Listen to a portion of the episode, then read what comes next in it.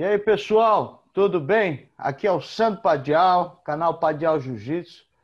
De cara, já vou pedindo para você curtir o vídeo. O que acontece? Vocês vão vendo o vídeo, fica bom, e você esquece de curtir, esquece de seguir. É importante para o canal que você curta, siga, compartilhe com os amigos.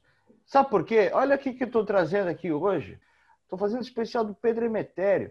E hoje eu estou aqui com o Pedrinho, filho do grande mestre Pedro Emetério, o Yuri, o neto do, do grande mestre, e também com o Luciano, um dos maiores aí é, alunos e seguidores dessa linhagem aí, da galera do Pedro Emetério. Lógico, o Luciano já contou aqui na, na parte 3, né, que ele hoje tem uma outra jornada, inclusive lá com, com a Maitá, mas, né, uma vez aluno, sempre aluno, né, Luciano? Luciano aqui vai me é. ajudar com as perguntas hoje, tá? É, hoje, infelizmente, o Fábio e outros historiadores que participam do canal não, não estão aqui para participar, mas a gente tem perguntas deles também é, que eles mandaram para a gente fazer, tá bom? Então, queria, a, apresent... queria que o senhor Pedrinho se apresentasse, o Yuri também. E vamos em frente, já vamos sapecar a primeira pergunta. Pedro, tudo bem? Prazer tê-lo aqui no tudo, canal. Tudo bom. É, eu sou filho dele, né? Eu sou Pedro Mentério Filho.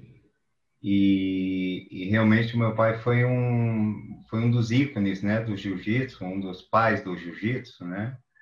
E inclu, inclusive eu chamo de é, ele, o Hélio Grace, o Carlos Grace, né, que são os maiores, eu chamo da divina trindade do jiu-jitsu né? Que são os três realmente que daí derivou e seguiu todo mundo na sequência, né?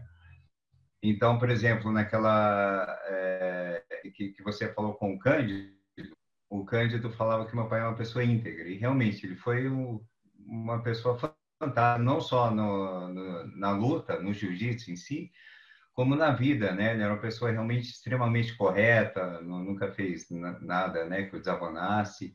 E realmente tudo que ele ensinou, não só para mim, como para os alunos, a, é, a, gente guarda com maior carinho, né? Tudo que ele, que ele passou para a gente, ou técnica, ou, ou, da luta mesmo. Agora, Pedro, já vamos então direto às perguntas. O, o seu pai, ele foi, de fato, né, um aluno direto do Carlos Grace e do Hélio Grace. E eu acredito que um dos primeiros, né? É, como era a relação dele com os dois. O que, que ele dizia em casa sobre o Carlos Greixo, sobre o Hélio Grace? Eu sei que parece que eles se falavam por telefone quase que diariamente, era uma loucura, né? Tá, em relação ao primeiro ao Hélio, né? É, o Hélio realmente, meu pai seguia muita coisa que, que o Hélio falava, o Hélio também acatava muita coisa que meu pai pedia ou indicava, né? Então, realmente, eles tinham uma simbiose, uma relação assim, muito estreita, né, ao longo das décadas. Então, realmente, eles se falavam praticamente quase que diariamente. É, às vezes, tomar alguma decisão em relação à luta, regulamento, qualquer outra coisa de luta, um, fala, um trocava ideia com o outro, né? E, realmente, meu pai conheceu o Hélio desde, de novo, desde que eles se conheceram. E, e também em relação ao Carlos Grace, a mesma coisa, né? O Carlos também, os dois, né? Realmente tiveram uma influência muito grande no meu pai e, e também eles, é, meu pai também acabou influenciando eles de alguma forma, né? Certo. E com relação, assim, é, à técnica e ao estilo de vida, o que, que o, seu, o seu pai falava em casa? Ele era um cara comunicativo em casa? Ele falava muito do jiu-jitsu em casa?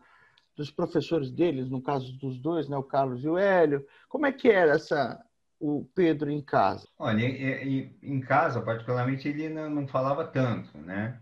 Era mais realmente na academia, na academia que ele que ele fazia realmente essa parte, né? E a influência dele foi, foi muito grande, assim, assim, como, né, você sabe, ele deu aula para muita gente, é, até do estrangeiro, é, tinha o Charles lá, lá dos Estados Unidos, né, de lá do Texas, é, que vinha uma vez por ano, estudava de um a dois meses com meu pai anualmente, né, vinha aprender novas técnicas, tudo.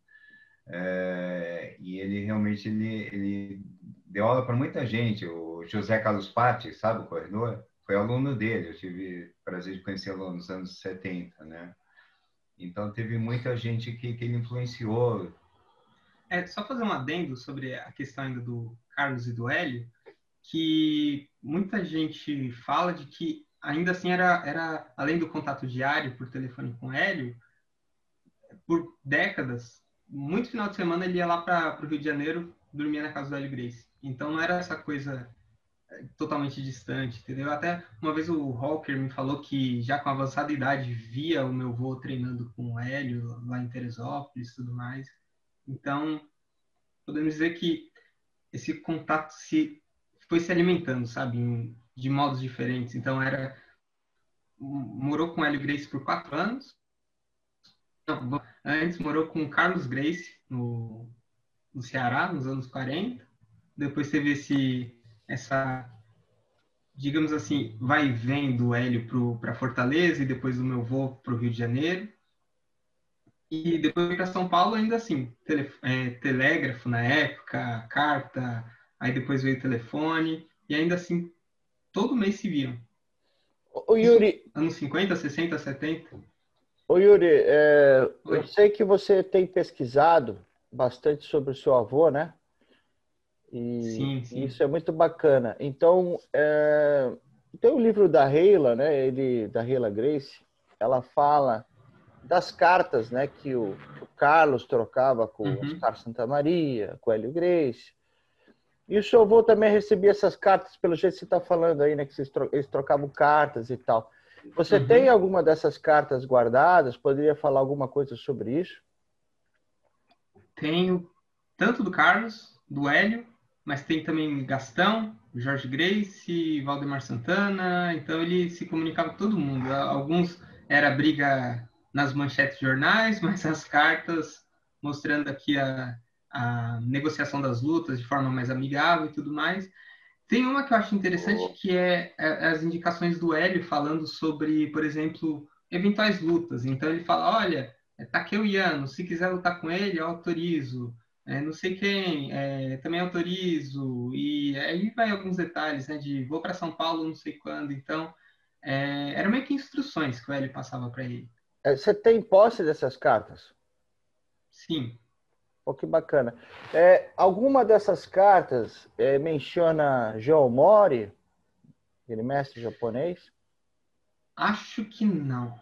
E se se menciona, é o Hélio falando alguma coisa sobre que ele lutou, alguma coisa assim, mas oh. acho que o contato do meu. Acho que meu avô não teve nenhum contato assim com o Jaomori. Tá. E, e, e sobre Kimura? Alguma? Você leu alguma que fala sobre Kimura?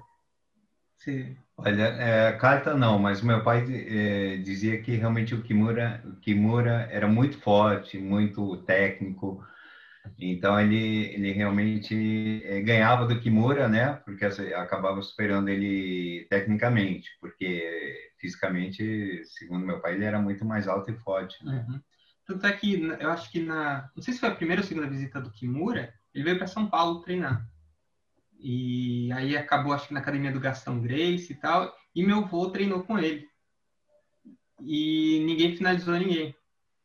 E ficou uma situação assim meio que não lute de novo, porque ainda, ainda vai vir uma luta mais importante que o Kimura vai fazer, sabe? Então, seria. Tá, seria estranho se ele vencesse o Kimura. V vamos lá. Isso é interessante. É. O seu avô, pelo que eu sei, nunca perdeu uma luta, né? Isso.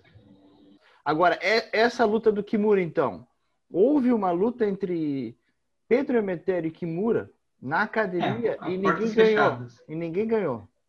Isso eu já vi em gravação, o meu avô testemunhando isso, é, é, falando desse episódio. Que bacana, cara. E o que, que você pode dizer sobre essa, essa luta, esse treino em si? Como é que foi? O que, que ele falava? Conta mais detalhes, por favor, se você tiver. Puxa, eu não sei se tem qualquer coisa mais relevante. Eu imagino que foi tudo no chão. Dentro do, digamos assim, do domínio do meu avô, né, em relação ao, ao judoca, mas É, eu não, eu não sei falar tecnicamente o que aconteceu, porque meu avô ele era, ele era, ele era muito humilde no sentido de, para ele era uma banalidade, sabe? Então, se, se, por exemplo, uma vez teve uma entrevista com ele sobre o livro lançado do Carlos Grace e os jornais só conseguiram arrancar dele assim. O Carlos era um cara bacana. Foi tudo que ele falou sobre o Carlos Grace. Então é, é difícil tirar detalhe dele. Entendi. É, hoje, para o pessoal que, que, que quer buscar né, esse registro histórico, tem uma grande importância. Como foi, como não foi. Para ele, ele fala, ah, Sim. lutei, o cara não me ganhou. Uhum. Mais ou é, menos tipo isso. isso. 1943, ele era militar também, igual o irmão dele, Francisco, só que ele só chegou à posição de cabo. Lembrando que ele era militar na época da Segunda Guerra. E foi na época que o Carlos foi para lá. Foi morar no Ceará. Aliás, a casa que o Carlos Grace morava em Fortaleza, ele comprou da família Gentil, cujo filho do é, era um banqueiro muito rico que tinha lá, e o filho dele era o Fernando Gentil, que foi um amigo muito próximo do, do meu avô, assim, para a vida inteira, veio para São Paulo, foi um dos maiores oncologistas do Brasil, é, trabalhou em Nova York, lá ele cuidou do Vila Lobos. Então era foi, foi uma peça muito importante ali dentro do, da, da, instalação do Carlos em Fortaleza, essa família, e também muito próximo à família do meu avô. Já vi versão que diz que meu avô leu no jornal e já vi que um amigo dele, do Praia Clube, chamou ele para o curso do Carlos. Aí 70, 77 candidatos. Carlos falou, bom, é muito mais gente do que eu tenho capacidade de ensinar.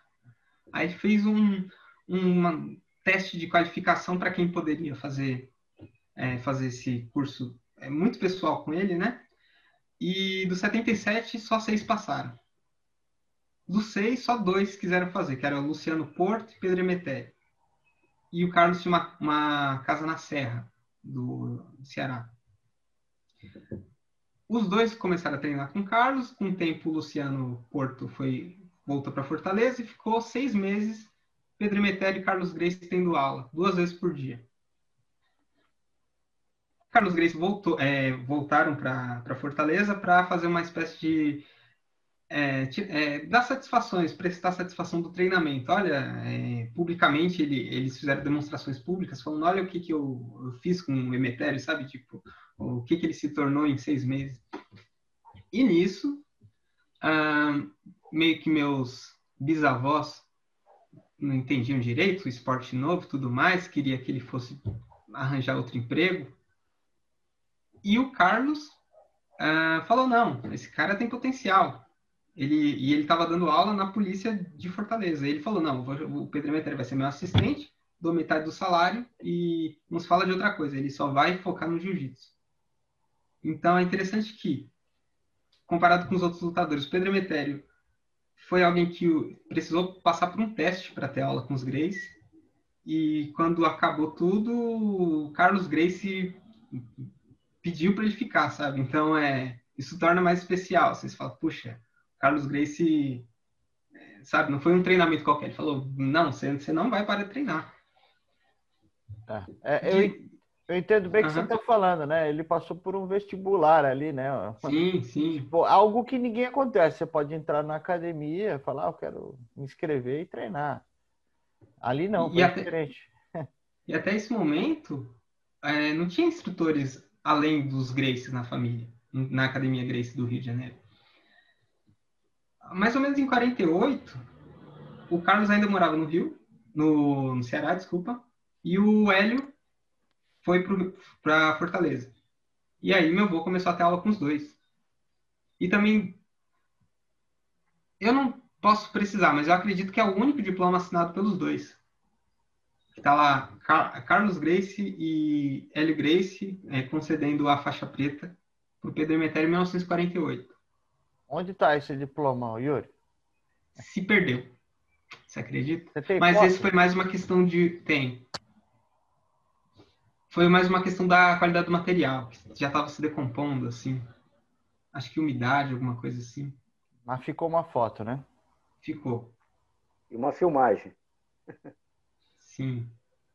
Bacana. E como eu posso dizer, é que depois existe tantas idas e vindas do meu voo para o Rio de Janeiro, dos Graces é, para Fortaleza, que a gente pode dizer assim que 48, 49, ele ficou nesse eixo. Fortaleza, é, Rio de Janeiro.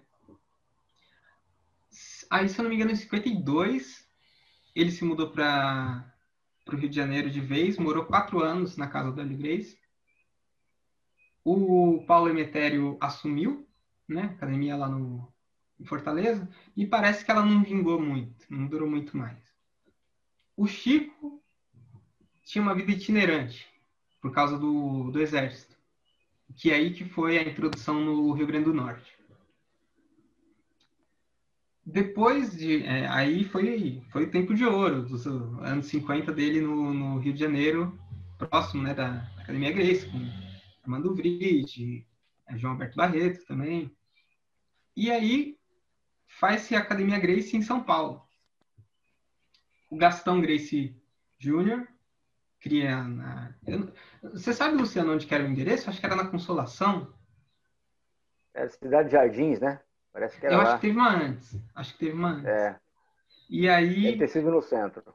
Sim. E aí. Pode-se pensar assim: antes já tinha o Jorge Grace no estado de São Paulo, no interior. Mas com aquela coisa assim, aquele selo de qualidade L e Carlos Grace endossando, só em 56, quando teve essa academia Gastão Grace, que chamou meu avô como instrutor. Eu não sei se foi 56 ou foi um pouco antes. Uh, depois de um tempo, meu avô acho que se aborreceu por divisão de trabalho e salário, alguma coisa. Ele falou: não quero mais, vou voltar para Fortaleza. Dez alunos da academia Grace de São Paulo se uniram e falaram: não, Pedro, é, a gente quer ter aula com você. E esses dez alunos meio que fizeram uma vaquinha entre eles e falaram: ó, o que, que você precisa aí para fazer a sua academia? E aí é, equipamento, material, imóvel tal, foi tudo com essa vaquinha. Esses 10 alunos foram, foram para a Academia Pedro Emetério, na 7 de abril, e receberam uma homenagem lá de fundadores. E essa academia ficou até acho que 1959. Você falou 64? Então, a palavra do filho conta mais do que a matéria. Então, e depois foi para 9 de julho. E aí a história que, que a gente já sabe. Essa academia, que esse, essa história eu sabia desses 10 alunos que, que ajudaram a até comprar o imóvel, é isso também, né? Não sei se chegou a comprar, mas ajudou a viabilizar ali a academia. É, é não foi a 9 de julho, então. Não, não foi a da 9 de julho. Ah. Da 7 de abril. Inclusive, tá na 7 de abril, começou o Maurício Robe. Maurício Ele é dessa Rubi, época. Né? Maurício... Sim. Maurício Rubi. Formado que é hoje é o único, isso, o único faixa vermelha da Grace Barra. Perfeito, representa a Grace Barra hoje. Uhum. Ô, Sandro, primeiramente aí é um prazer aqui estar no seu canal.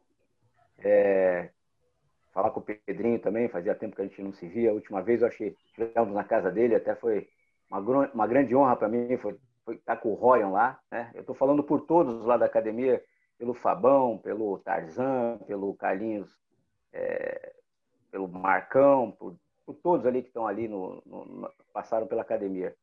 É, pô, falar do mestre Pedro Emetério é muito difícil, né? São, são tantas coisas ali, mas eu acho que muitas pessoas não sabem de muitas histórias, né? Até eu, ia pedir até para o Pedrinho é, contar uma história, um fato do Roberto Carlos com, com, hum. com o mestre Pedro Demetério, é, que seria interessante. Uma outra, uma outra pergunta também, Pedrinho, que eu queria saber, é se você frequentou a academia do Gastão Grace, logo no início, antes do mestre montar a academia dele.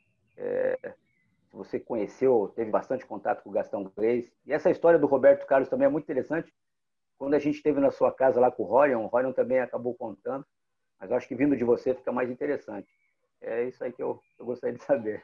Não, eu posso falar assim, é, em relação ao, Guerre, ao, ao Gastão, eu nunca tive contato assim, né, né nem cheguei a conhecê-lo, infelizmente. Mas é, em relação ao Roberto Carlos, é, foi assim, acho que foi em 67, mais ou menos, 67, 8. A minha avó, ela, ela morava ali perto, ali da Câmara, na, na abolição, né? E ela foi atropelada perto da Câmara.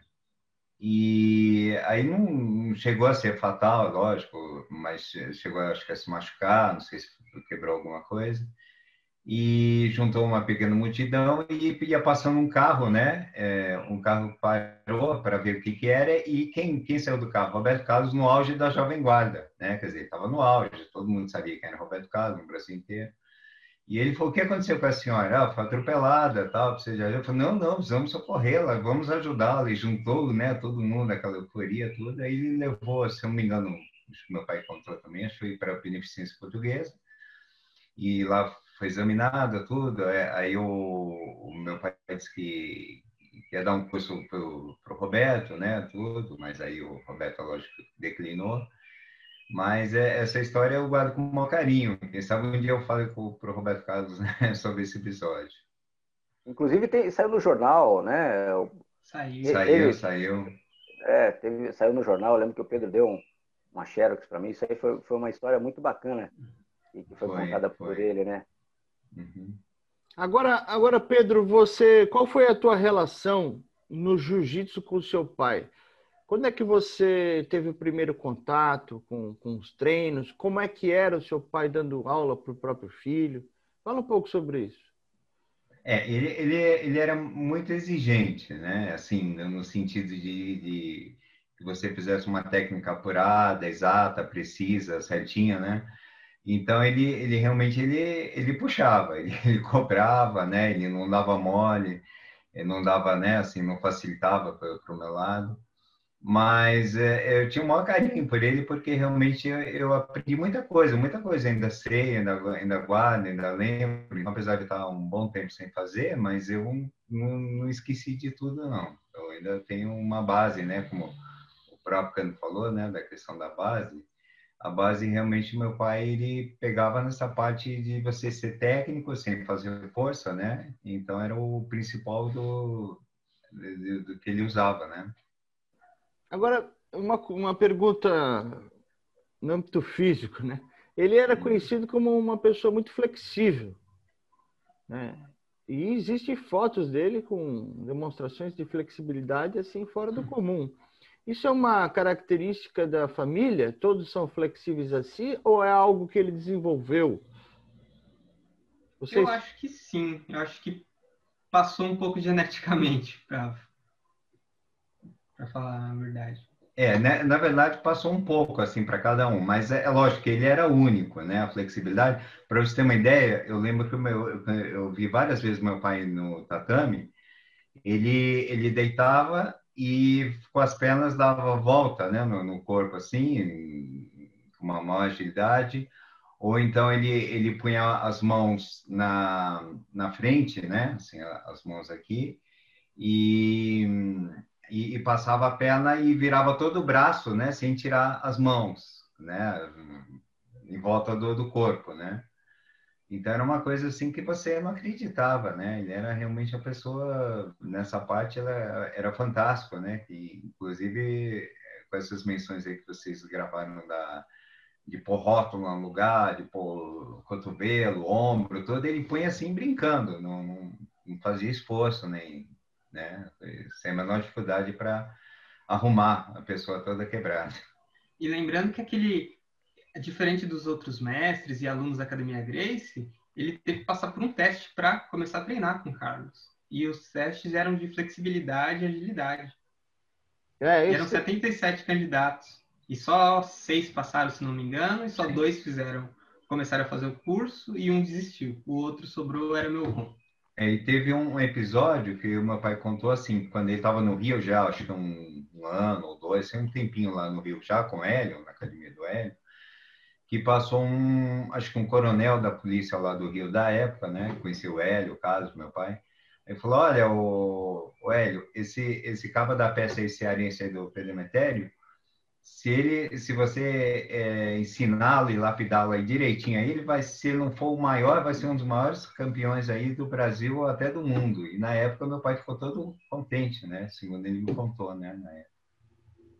Agora, o, o Yuri e Pedrinho, é, sobre o Jorge Grace, o que, que o seu pai falava sobre ele? Qual era a relação de, dos dois? Pode falar alguma coisa? É, para mim, pelo menos, assim, ele é, do Jorge, realmente eu nunca conversei muito com ele em relação ao Jorge, eu nem conhecia também o Jorge. É, tudo que eu sei basicamente de jornal tem uma carta amistosa deles, mas acho que já é depois da luta do Guanair Vidal, Vial, não sei direito, mas também não sei muito da relação deles não. Porque você falou que tinha uma carta também do Jorge, né? Sim, sim, sim. Eu acho que foi uma vez que o Jorge passou no, em Fortaleza e desafiou meu avô. Entendi.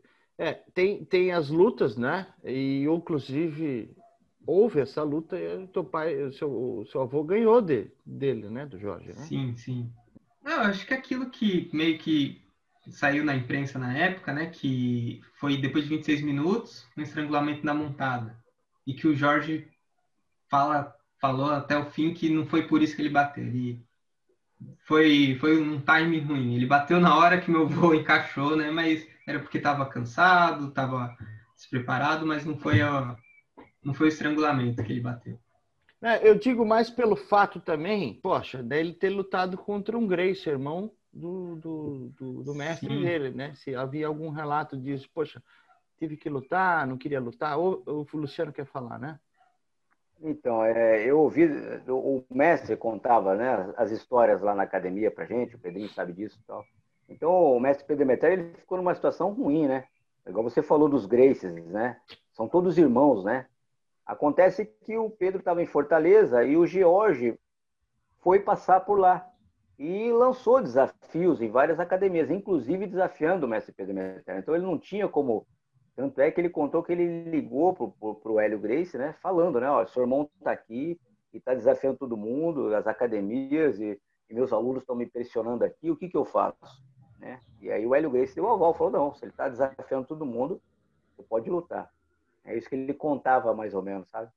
Então, o, o, na verdade, o Jorge passou por lá desafiando o Pedro, estava na dele na época, né? E aí ele contou isso pro Hélio, falou, olha, o seu irmão está por aqui, está desafiando todo mundo, e meus alunos estão pressionando, a imprensa também, eu não sei o que eu faço.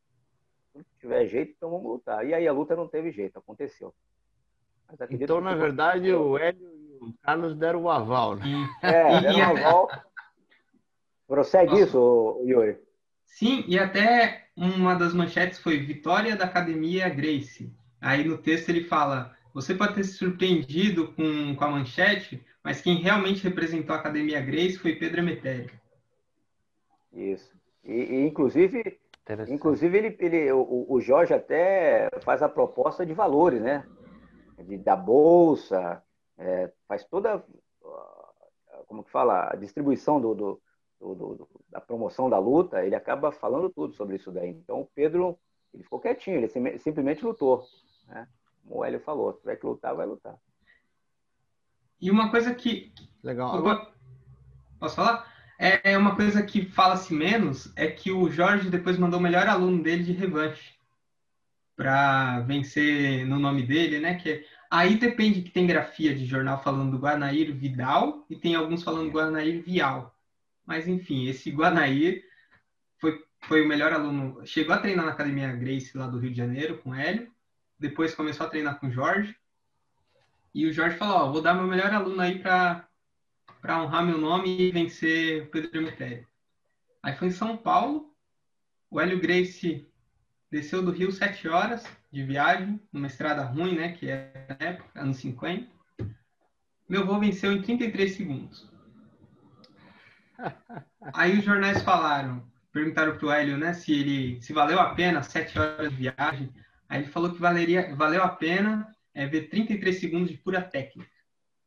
E ainda depois, anos depois, o Guanair falou, um tempo depois, na verdade, eles falaram, ah, foi um golpe de sorte. E aí meu avô falou, ah, não, você tem que treinar muito para lutar comigo de novo, né? Por que, que eu vou treinar, eu vou lutar com você de novo? O que, que o público vai querer ver nisso, né? Desigualdade de, de técnica. E aí meu avô até propôs assim, falar, então tá bom, mas eu vou lutar com o braço amarrado dessa vez. Se eu não me engano, a Federação de Pugilismo achou meio escandaloso isso, sabe? Era meio espetáculo demais, esporte de menos. Aí teve uma proibição, alguma coisa assim. Depois se acertou que rolava lutar contra o Guanaí com o braço amarrado. Meu voo machucou a perna num treino.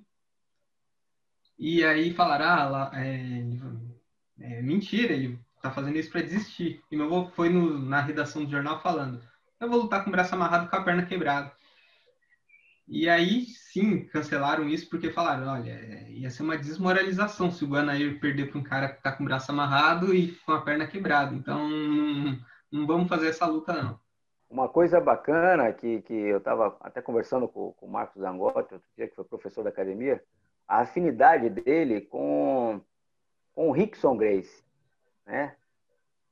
Porque o Pedro Emetério, para quem não sabe, foi o escudeiro da Academia Grace no início do século, logo quando os Grace, os irmãos Grace, começaram a essa grande arte.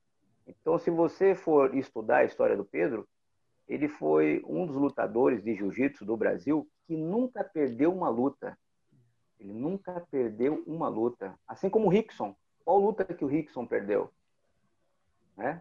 Qual luta que o, que o, que o Pedro Emetério perdeu? Ele nunca perdeu uma luta em toda a carreira dele. É né? uma coisa que muitas pessoas desconhecem, né? Ele enfrentou é, Valdemar Santana, ele lutou com Kimura, né? na academia Portas Fechadas, né? mas ele nunca perdeu. Uma coisa muito interessante isso daí de um lutador. Então ele se iguala muito ao Rickson, né? Qual luta que o Rickson perdeu?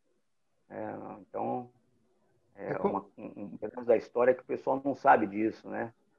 Um currículo muito forte. Você falou, você falou como a identificação com, com o outro, né?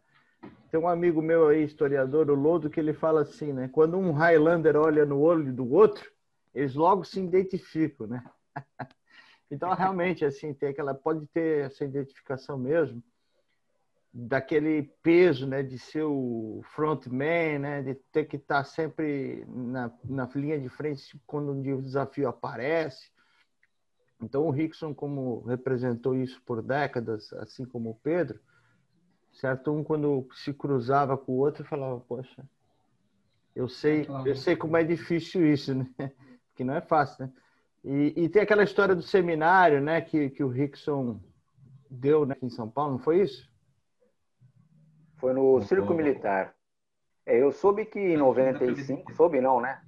Em 95 o Rickson deu um seminário no Circo Militar, né? Em 1995. E o Pedro teve lá e participou, né? Trocaram, trocaram conhecimentos, né? E o Rickson sempre respeitou o Pedro, né? O Pedro viu crescer, carregou todos no colo, né? Tá certo. É, eu, Você ia falar, né? Desculpe. É, é, é, o Pedrinho. Eu queria, eu queria comentar duas coisas, aproveitando aí a deixa.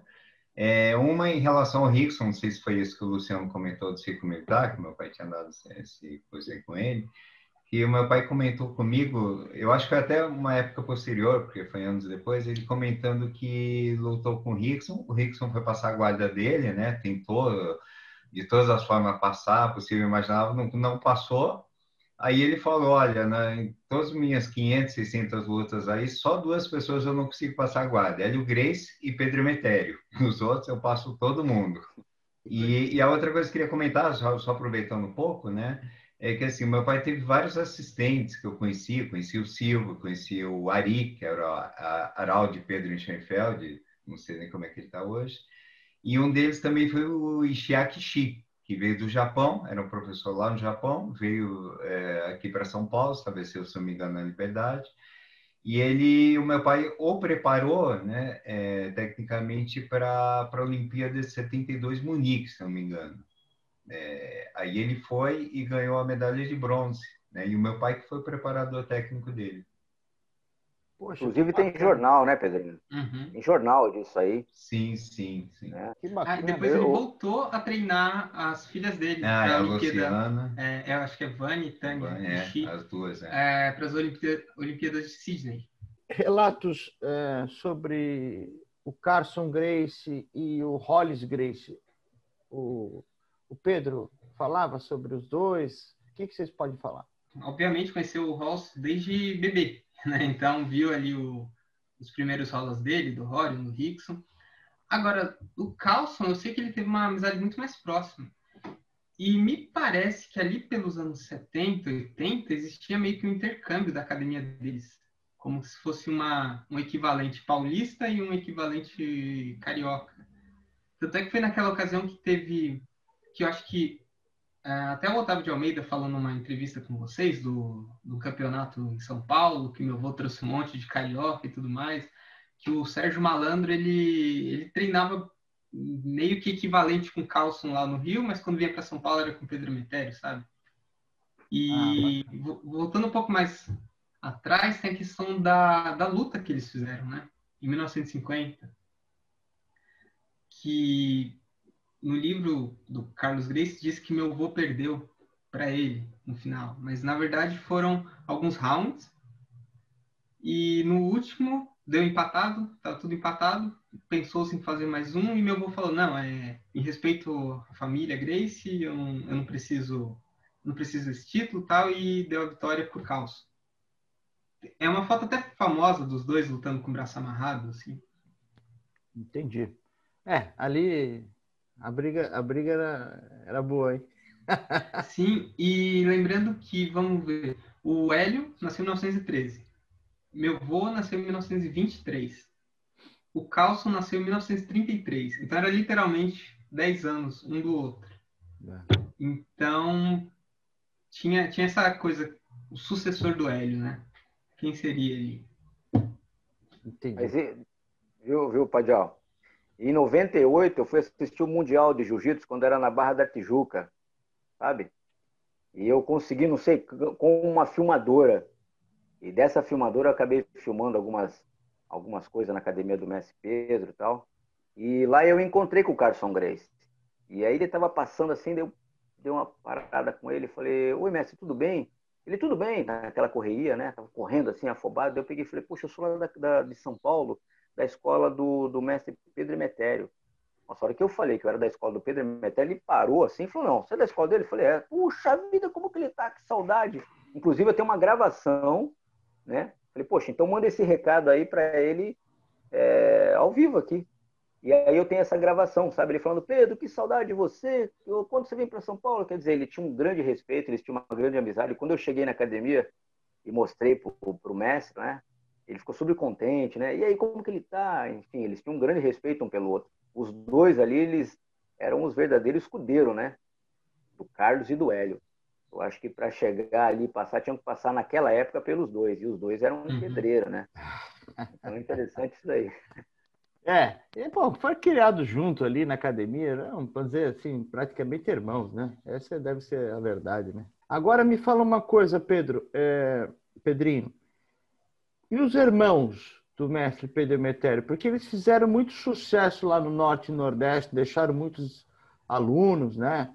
Inclusive, eu tenho diversas entrevistas aqui no canal que relatam, ó, oh, fui aluno do, do Capitão Castro e tal.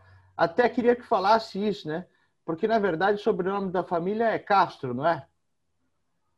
Sim, sim, Sandro. É, na verdade, o, o Capitão Castro era o meu tio Francisco, né? E é, eu, eu, não sei, inclusive, se ele tinha no, no nome Emetério, mas como conheci ele, não tinha o nome Emetério, mas conheciam ele como Francisco Emetério. Ele era, ele foi militar da Academia das Agulhas Negras. Aí chegou, acho que a capitão, não sei, ficou um tempo afastado, depois voltou, né, com a patente superior. E ele lutou com meu pai. Eu tive contato com ele pouquíssimas vezes, mas cheguei a vê-lo, né, mas há muitos anos atrás, eu era bem mais jovem. Teve um outro tio meu, tio Paulo, lá de Fortaleza também, que parece que chegou a ajudar meu pai, mas acho que foi nos anos 50, não sei, antes meu pai vir para cá tal. E em relação aos outros irmãos, não. Eu só sei que esses dois, pelo que meu pai contava, eram que tinham mais contato com ele na luta, né? É, me parece que o Paulo tocou academia em Fortaleza quando os Graces chamaram meu avô para ir para o Rio, para vir para São Paulo. Foi. Mas não, não durou muito tempo. Agora, eles, os irmãos, foram alunos do Pedro ou foram alunos também do, do, do mestre Hélio e Carlos Parece que tudo foi ensinado pelo meu avô. Então, seu avô foi o professor deles todos? Sim, sim, sim. E qual do Erundino também. Qual era o nome de todos eles, uhum. os irmãos que treinaram com o seu avô? Você lembra? Era Paulo Maria de Castro e o Francisco Antônio de Castro. Entendi. Eles eram bem mais novos. Qual que era a idade deles, ô Pedrinho? Você sabe? Olha, eu não sei a idade, mas é, realmente o meu pai acho que era, era o, o, que tinha uma idade é, superior a, a, todos, mas não sei, eu acho que talvez o meu tio Francisco seja sei, uns 10 anos mais novo, mais ou menos. Eu, eu não, não, sei exatamente a idade dele hoje, né? Mas ele era mais novo que meu pai, ou o Paulo também na época ele viria ser, né? E, e, vocês hoje moram em São Paulo? Sim. Sim. A academia do Pedro Emetério em São Paulo, ela, ela existiu de que ano até que ano? Quando é que... Ela, exi... ela existiu assim, a princípio meu pai, a, a primeira academia estabelecida foi na 7 de abril, é, esquina com a Praça da República, onde tinha um hotel, é, depois virou posteriormente, inclusive o Hotel Samambaia, que nem existe mais. Aí era no 12 andar da academia, né? Então ficou lá uns 3, 4 anos. No final de 64, o meu pai, na época, outubro, novembro, ele ele se estabeleceu no 9 de julho e ficou até a época que ele faleceu, né? Um... O seu pai, como é que foi os últimos anos dele? Ele parece que ele ficou doente, né? Porque ele tinha uma saúde muito boa, né? O que, que aconteceu de fato? Sim, ele tinha, ele tinha uma saúde de ferro. Para você ter uma ideia, meu pai raramente ficava gripado, doente, qualquer coisa. E ele, ele realmente foi um vazamento que teve lá na, na, no chuveiro, né? Um um encanamento antigo de ferro, que a academia já era antiga. E ele trocou, aí o rapaz lá falou que tinha que fazer reforma ampla, total, aí ele, ele acabou realmente aspirando né, o pó lá e deu uma bactéria, uma coisa no coração. Quantos anos ele tinha? 86, dizer, quando ele faleceu, né? Pela saúde que ele tinha, ele ia muito longe ainda, né? Ah, ia bater uhum. os 100 anos tranquilo, ele tinha uma saúde de ferro. Ah, sim, é. é. Aí, quando meu pai tinha 80 anos, ele, eu não sei se alguém sabe dessa história, mas ele me contou que ele um dia saiu da academia, estava a academia indo lá para o apartamento dele, e ele foi atravessar o 9 de julho à noite. E veio um carro que estava uns 100, 120 por hora, e pegou ele em cheio, atropelou meu pai, né? Aí eu perguntei como é que ele escapou, ele explicou que ele fez o corpo todo mole, ficou como um boneco, né? Ele que se endurecesse ia quebrar tudo. Aí o bateu, aí o óculos voou longe, as coisas tudo, aí foram, foram é, da assistência do meu pai, mas ele nem chegou a ser hospitalizado nem internado, né? Ficou com pequenas coriações e depois fez o exame e o médico falou, olha, você não quebrou um ossinho, né? Eu acho que ele já com 80 anos, quer dizer, é uma coisa incrível, né? E ele me falou que foi porque ele usou toda a técnica eh, de ficar como um boneco, né? Todo mole. Que coisa incrível, né? É um cara iluminado. Né? E com relação à alimentação, como é que ele era? Ah, ele, ele era, assim, ele tinha uma alimentação bem é, balanceada, né? Não, não, não tinha muita gordura, não tinha... Mas ele, ele variava muito, né? Gostava muito de frutas.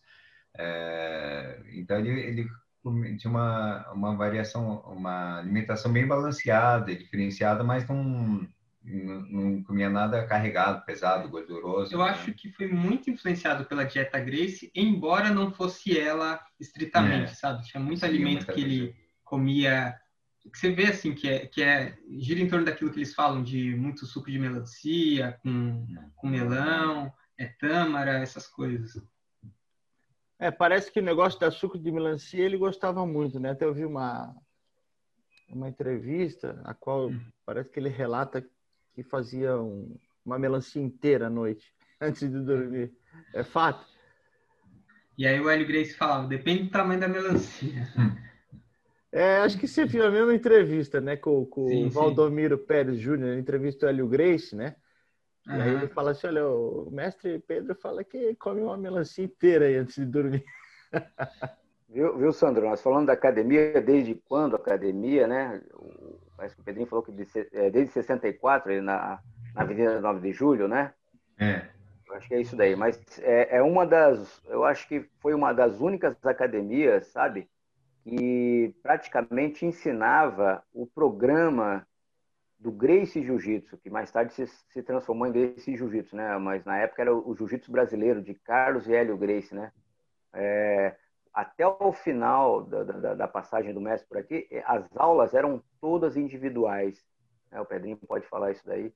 Ele passava o programa completo de defesa pessoal para o aluno em pé, depois a luta no chão. Existia um, um, sistema onde ele ia ensinando um por um, né? porque cada um é de um jeito. Então é interessante ali, porque não era um, uma aula em grupo como é feito hoje. Né? É uma aula totalmente trabalhar o aluno, a, a, fraqueza do aluno, as virtudes do aluno, e assim ele ia, gradativamente, ele ia colocando é, técnicas novas para o aluno ter uma visão completa é, de um combate. Eu acho que foi uma das únicas academias ali que realmente ensinava hoje, que todo mundo fala, que é a defesa pessoal. É, hoje se vê muito é, muitos professores hoje falando sobre a defesa pessoal, da importância, né? E o Pedro, ele seguiu a escola do Pedro, seguiu essa linhagem aí. Todo mundo que treinou lá é, aprendeu esse programa aí. Acredito que o Pedrinho deve ter feito muito também. Né? Essa, essa, essa, essa visão de como saber lutar, se defender para dar autoconfiança. Ele passava uma filosofia em cima disso tudo. Pedrinho acho que pode falar melhor que eu aí, que deve ter aprendido muito também. Sim, eu aprendi muita coisa nesse sentido da, parte técnica, né? E realmente meu pai sempre passava muito detalhe, muito, né, muito cuidado, muita coisa. Então realmente você pegava, aprendia, né, assimilava e ele batia, repetia, repetia até você realmente entender como é que era a técnica, né? Porque ele falava que a técnica superava a força, né? Então, quanto mais técnico você fosse, mais é, menos você gastaria energia, né? Então, um, um, um lutador de 50 quilos podia lutar com um cara de 130 e ganhar desse cara sem se esforçar muito, sem, né? Fazer muita força, única e exclusivamente com a técnica apurada. Aí, com o treino e a técnica, a pessoa superava todo, todo mundo. Uma coisa que você não vê hoje né, em uma academia, e tinha na academia do Pedro, né? É um pedaço de pau, um punhal, né? E uma arma, né?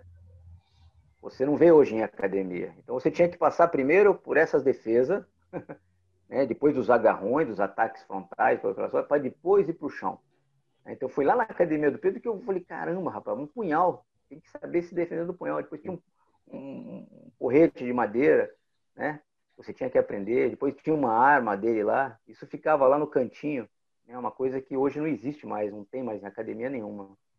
Então, ele foi um, um, um mestre que seguiu o sistema, né, aperfeiçoou do jeito dele, melhorou do jeito dele no passar dos anos, mas seguiu a, a, a linhagem ali até o final, né, dando essas aulas dessa maneira, que hoje estamos tentando, muitos estão tentando resgatar de volta, que é muito importante, né? Ô Yuri, você tem. É... O que, que você tem do seu avô? Tem faixa aí guardada? Tem o kimono? Nossa, tem ah. muita coisa. Mas eu considero que é um, um arquivo incompleto, porque as joias do, do arquivo dele eram dois livros bem grandes de recorte, que tudo que vinha dele, do Hélio Grace, do Carlson, ele ia recortando de jornal e colando nesse fechamento da academia e tudo mais, se perdeu.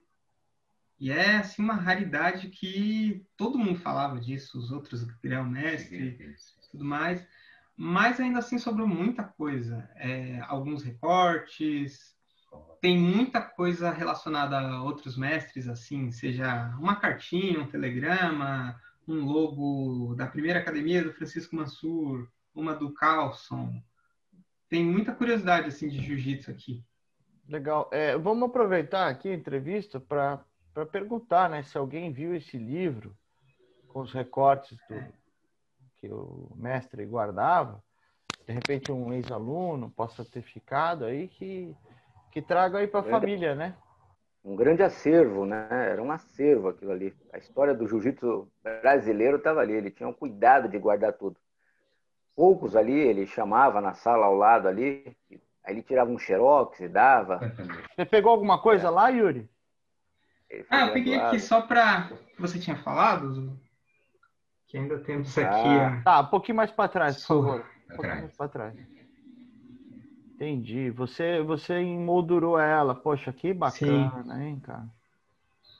Que bacana. Extremamente surrada aqui os graus, porque ah. ele rolava mesmo com ela, né? Foi bem para trás, ô Yuri, porque senão a gente dá reflexo. Mais para trás aí. Aí tem. Dá para ver bem. Então aí, ó. A lendária faixa vermelha do, do grande mestre. e, inclusive, né, é, tanto o mestre Hélio, o Carlos mesmo, acho que o Pedro Metelli também, né? Eles não gostavam muito de usar a faixa vermelha, né? Guardavam para ocasiões especiais, né? Vamos dizer assim, né? Eu acho, eu acho que começou mais na parte dos anos 90 com o protesto. Né? É, até, é, nos anos 90, Sandro, o que eu me lembro é assim, que meu pai chegou, eu cheguei a vê-lo várias vezes com a faixa azul. Aí eu questionei, né? Falei, pai, por que o senhor está com a faixa azul? Ele falou, olha, porque em protesto, eu, Hélio, estamos usando a faixa azul em protesto às academias que dão a faixa indiscriminadamente. Então, o sujeito entra sem saber nada de jiu-jitsu em janeiro, em dezembro ele é faixa preta. Então, o cara em dois, três, quatro, cinco meses já agarrou uma faixa. Então, ele falou: olha, como estão dando, dando de presente as faixas, sem técnica nenhuma, sem apuração, sem treino, sem teste, sem nada, sem luta, então nós vamos ficar um bom tempo usando. E realmente, eu não lembro até quando, acho que é pelo menos uns 10 anos, acho que ficaram um bom tempo com a faixa azul. Eu, muito tempo depois que eu vi meu pai usar a vermelha de novo. Entendi. Inclusive na academia também, né, Pedrinho? Ele não deixava é. usar faixa colorida, né? É. Quem chegasse lá com alguma faixa. Agora. Pedrinho, sabe o que eu queria perguntar? Oi. Não, é, enquanto é, a faixa ainda, eu penso que isso também tem um certo reflexo do fato de meu pai ter chegado apenas à faixa azul, apenas entre aspas, né? Porque muita academia fala, é, mesmo com a pessoa com deficiência em algum tipo de técnica, né, já vai passando progressivamente, meu avô né, era completo, tinha que saber de estrangular, pegar nas costas, é, chave de braço. É uma coisa que eu queria complementar, Sandro, é o seguinte: é, você sabe que eventualmente iam alunos de outras academias lá na academia do meu pai, né? Principalmente à noite, na semana. E eu lembro que uma vez foi, não lembro que academia que era, acho que foram uns três alunos foram lá, né, treinar. Acho que um era, se eu não me engano, acho que era um azul, marrom e preta, se eu não me engano. Aí o meu pai me pôs para lutar com um cara mais um pouquinho mais alto, um pouquinho mais forte que eu, que eu tenho 1,70. E aí meu pai falou, treina com ele. Eu era branca, para azul já quase, mas ainda era branca. E eu, não, já era azul e o cara era preta. Aí eu fui, começamos em pé tal. Aí ele, ele acho que conseguiu passar a rasteira, eu caí. Aí eu peguei, consegui pô-lo na, na minha guarda, dentro da guarda e peguei e pus a mão para dar o estrangulamento, né? Aí o meu pai falou, cara, se ele pegar o estrangulamento, você já era, né? O cara fez assim, ah, vai, não é nada não, né? Esse teu filho aí, faixa azul. Aí eu pus uma mão, aí fui na mãe, pus a outra, peguei, aí papai bateu, né? Meu pai foi, eu avisei, eu avisei que ele ia fazer você bater. Aí o cara ficou meio humilhado, né? uma faixa azul ganhando um preta. Eu também nunca mais vi esse cara lá, né? Foi só essa vez. Agora também, né? Faixa azul do Pedro Emetério, ainda mais filho dele, não podia esperar coisa diferente, né? É, cinco, seis anos para ganhar uma faixa. É. Não, ele era bem, bem rigoroso com faixa. Ele, ele não ligava. Na verdade, eles não ligavam muito para faixa, né? O, o Pedrinho e o Yuri ele tem, eles têm gravações aí entre conversas do L e do Pedro, justamente falando disso. Eles fizeram esse negócio de faixa devido à projeção do jiu-jitsu esportivo. Então foi aí que foi colocada a faixa branca, azul, roxa, marrom e preta, né?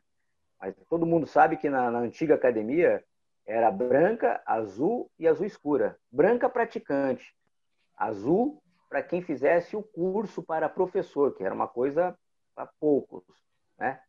e o azul escuro que usava o Carlos e o Hélio. Então foi, foi assim por muito tempo. Mas para dar projeção ao jiu-jitsu, para que ele né, é, virasse um esporte, foi criada essa, essa, essas faixas. Mas no Pedro, ele era muito rigoroso para dar faixa. Ele não, Não dava faixa muito fácil, não. Você tinha que lutar. Inclusive, vinha outros alunos de, de outras academias fazer aula lá.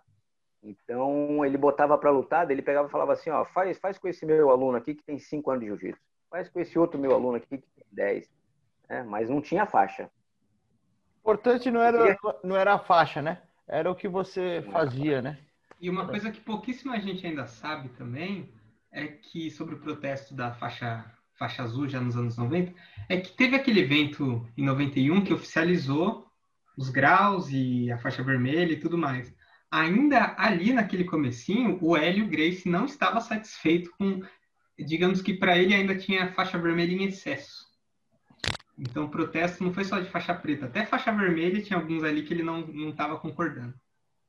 Mas o Pedro Emetério ele falava, olha, tal pessoa já está com essa faixa, mas não é que nem você, Meter, entendeu? Ele considerava meu avô assim, o ponto, é, o que tinha de melhor, sabe? É elite, né? É elite. Sim. Agora, o Yuri, você como neto, e aí um uhum. pesquisador, né, que dá para ver, eu já sabia, você tinha me dito, e, uhum. e pelo teu conhecimento já dá para ver que você tem estudado bastante, né? O que você gostaria de salientar do seu avô que você, ao longo desse estudo todo, viu, né?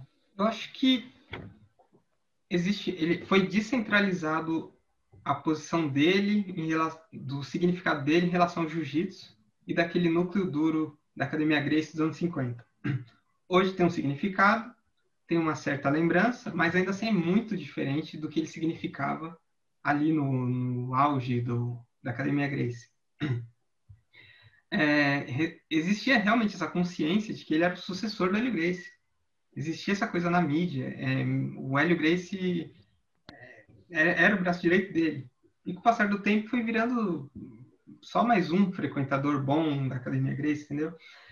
É, teve algumas coisas que eu acho que ajudaram nisso, que é o fato de, por exemplo, ele não estava ali no Rio de Janeiro, depois de 1956.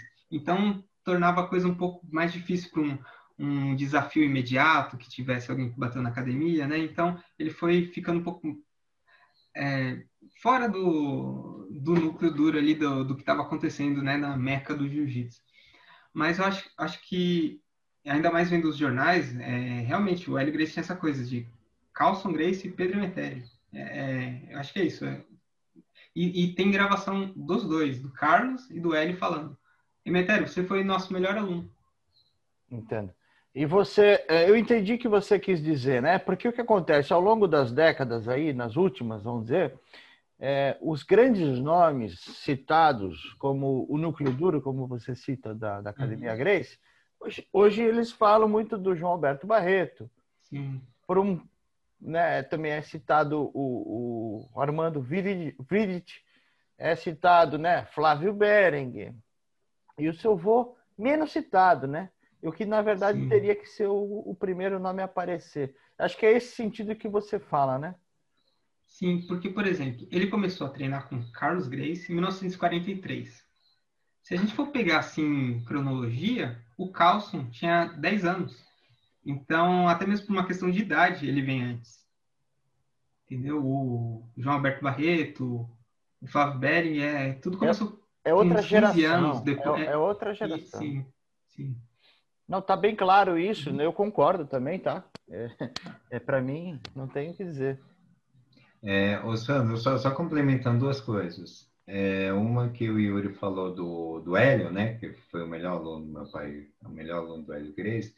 Uma vez meu pai mostrou uma revista, muitos anos antes dele falecer, é uma revista que o Hélio relatava que teve cerca de 20 mil alunos, contando desde parentes, amigos, todo mundo, e desses 20 mil alunos, o melhor aluno no topo, ele disse que foi meu pai. Né, né? Relatava nessa revista que o primeiro aluno dos 20 mil era o meu pai em, em técnica, em evolução, em tudo, né? E eu queria comentar um caso também, uma vez na academia, na academia foi um aluno de outra academia treinar lá com a gente. E aí tava um pessoal lá, não lembro exatamente quem, mas tinha alguns alunos do meu pai presentes, e esse cara foi é, querer mostrar que era técnico, era bom, aí meu pai falou, ah, vamos fazer uma brincadeira? O cara, ah, vamos, Pedro. Meu pai tava com a faixa, se não me engano, acho que ele tava com a preta nesse dia. Aí meu pai pôs as duas mãos na faixa, né? Deitou, falou: Olha, se você me atravessar a guarda, não precisa nem montar. Se você passar minha guarda, eu te dou uma faixa preta agora. Aí o cara, oh, rindo, né? Fala, ah, vou ganhar uma faixa preta, né? No mole, né? Aí ele foi, mas o cara era grande, forte, eu não lembro o nome dele na né? academia, mas eu sei que era um cara grandão e parrudão, fortão. Aí ele foi, mas o cara tentando passar, e meu pai, né, olhando assim para cima, dando risada, e o cara chorando para passar, mas, né, tipo, oh, por que, que eu não passo? Por que, que eu não consigo, né? E o cara se humilhando, chorando e tal. Aí no fim o meu pai falou, é, não passou, não ganhou a faixa preta. E o cara chorando lá de por que, que eu não passo, né? Alguém bem mais é, de idade do que eu, né? Há muito tempo atrás, ele, ele, ele comentou comigo, não sei se ele vai lembrar, mas que ele chegou aí para casa do Hélio Grace, dormiu lá. Eu não sei se ele lembra disso, ele pode contar alguma coisa disso. Hein, Sim, teve. Esse, isso contou mim. Luciana. É, foi. Teve uma época. Cheio de é, beliche. É, não, acho que eu tinha, eu tinha meus, meus, uns 20, 20 e poucos anos. Eu sei que eu fui, eu fui com meu pai lá para o Rio. E nessa época o Hélio morava num apartamento na, no Botafogo. E era, não sei se era um andar inteiro, sei que era um apartamento bem amplo, tal, tinha várias salas, quadros. E a maioria dos filhos, homens dele, moravam lá, né? Os filhos de, todos do, do Hélio, acho que tinham Rickson, Rony, eu sei que tinham vários, não lembro exatamente quantos e quais eram. E uma curiosidade, sabe o que, que eles, eles, faziam? Eles, eh, quando a gente ia descer no elevador, né? Era um elevador meio pequeno, de madeira, acho que havia umas 8, 10 pessoas. Entrava todo aquele bando de, né? Todos os, os filhos dele, e um engraçadinho deles, não sei o que fazia, quando fechava a porta, desligava a luz do elevador. Tinha um botãozinho que se desligava a luz interna. Cara, é, eu não sei se era quatro, quinto, acho que era sétimo andar que ele morava, não sei. Aí a gente ia descendo e era tapa, dedo no olho e pontapé e soco, e você saía todo, né? É a brincadeirinha deles. Que eles faziam, né? E realmente era uma coisa muito engraçada. Eu lembro que você contou isso aí. Sandro, deixa eu aproveitar o gancho aqui. Chegou a conhecer o Carlos também, né? É, ah, é. Nessa época eu cheguei a, a conhecer o Carlos, a, a, segunda esposa dele, a dona, a esposa do Hélio, a dona Margarida, né? E ah, o, ah, eu achava o Carlos assim, é, quem via assim no primeiro contato parecia ser uma pessoa calma, até tímido, né? Até simples. Ele é, o Hélio o Carlos não, passavam assim uma coisa é, superior nem, nem nada. Eles eram pessoas normais até, né? Então eles se davam muito com meu pai e, e riam muito, brincavam muito. Então era, era, uma coisa muito bacana, né? Uma irmandade praticamente. Você vê é, o Pedrinho, o, o, Yuri falando, né? Do, do Pedro Emetério, né? A gente não tem muita coisa dele, mas vai ter agora no seu canal, né? Isso é muito bacana, é uma honra, viu? Voltando nas histórias lá do Pedro, né? Voltando nisso que todo mundo hoje vem falando da defesa pessoal, que é muito importante, o Pedrinho pode falar melhor que eu.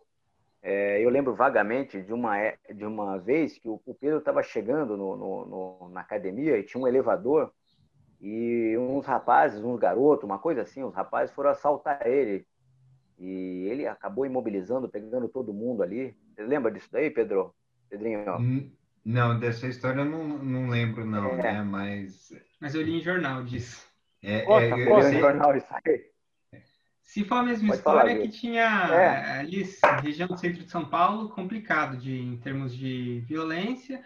E me parece que foi uma, um bando de criancinha, assim, marginal, que, que chegou nele. E tá lá na matéria, acho que ele já tinha mais de 70 e poucos anos, que ele deu uma surra Perfeito. neles e, e conseguiu se safar, assim. Isso, ele já era, já era, já era de idade avançada, né? E deu conta dessa. Não era uma, não eram garotos, não. É, pegaram ele bem na, na entrada da academia.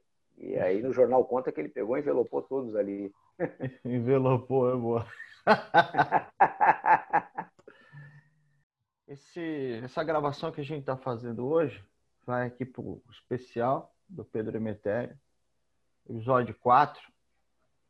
E foi um prazer falar com vocês. O canal aí agradece, eu agradeço, a comunidade do Jiu-Jitsu agradece, entendeu? Esses dois, esses três vídeos aí que já estão no ar, são cheios de comentários assim, poxa, que bacana que você está trazendo à tona esse nome tão precioso. Então, espero que esse, mais esse vídeo contribua. Também quero deixar o canal aberto para vocês. futuramente quiserem falar, trazer mais, é, mais histórias, tá? Estamos aqui. Obrigado pelo espaço.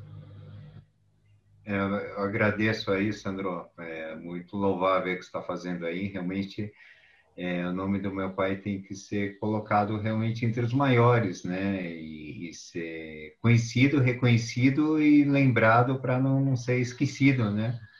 É, realmente por tudo que ele fez de bom para o jiu-jitsu, para a luta e para todo mundo que teve contato e uhum. treinou com ele, tá?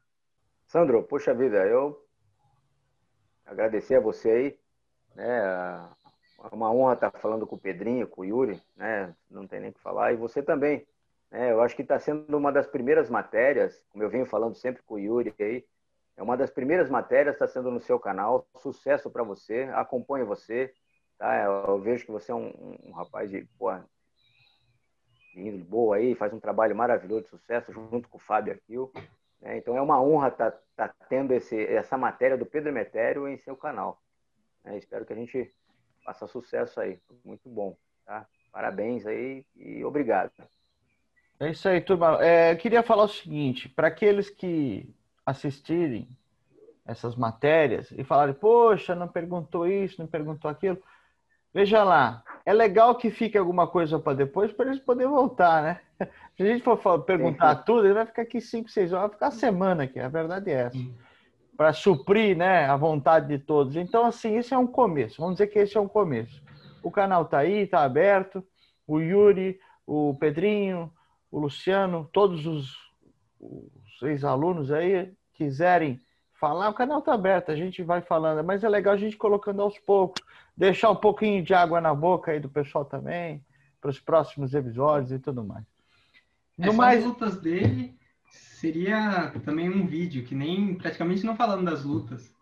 Então, aí ó, tá aí bacana. A gente pode, se você tiver a listagem das lutas, a gente pode Sim. fazer um vídeo só falando sobre as lutas. Quem sabe já pode ser o próximo. Não é, Luciano? Com certeza. Com certeza. Material é o que não falta aí com o Yuri. né, Yuri? Então tá, pessoal. É isso aí. Obrigado, hein? Obrigado, Obrigado. Sandro. É.